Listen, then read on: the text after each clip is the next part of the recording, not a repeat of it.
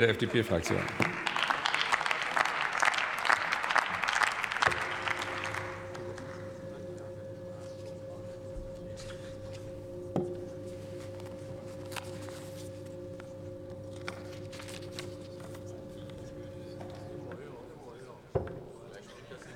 Weiter geht's nicht. Sehr geehrter Herr Präsident, meine sehr verehrten Kolleginnen und Kollegen, ich bin, also, bin ganz überrascht, Herr Kollege Ulrich, dass die, dass die Linke die USA wirtschaftspolitisch zum Vorbild nimmt.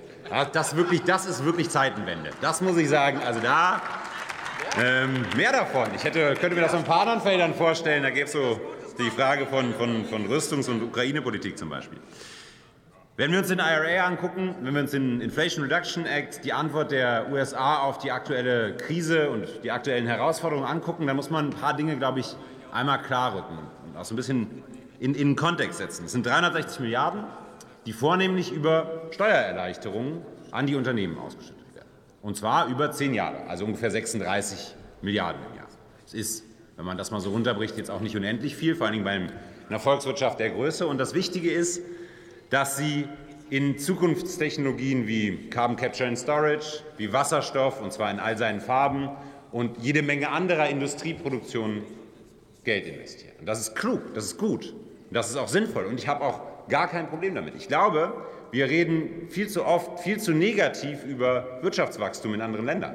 Am Ende profitieren wir auch davon, wenn in den USA die Wirtschaft wächst, weil wir enge Partnerschaften haben.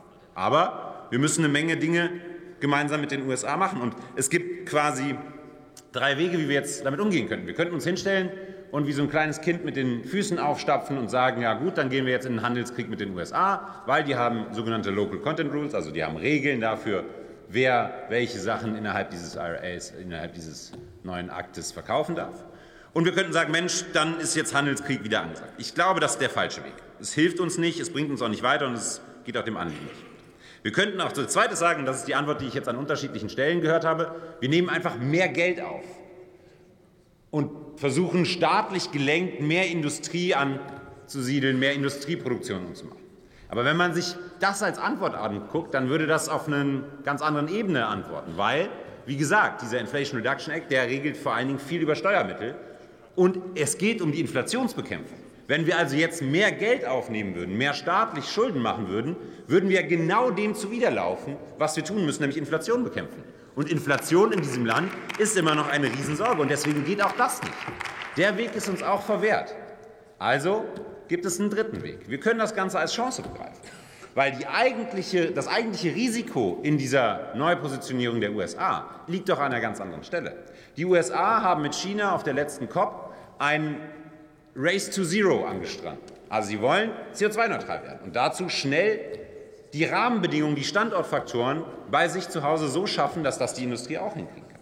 Und ich glaube, das ist die Debatte, die wir in diesem Land führen können. Wie kriegen wir Standortfaktoren, wie kriegen wir eine angebotsorientierte Wirtschaftspolitik so hin, dass wir bei diesem Rennen dabei sind, dass wir bei diesem Rennen nicht nur dabei sind, sondern ganz vorne an der Spitze sind.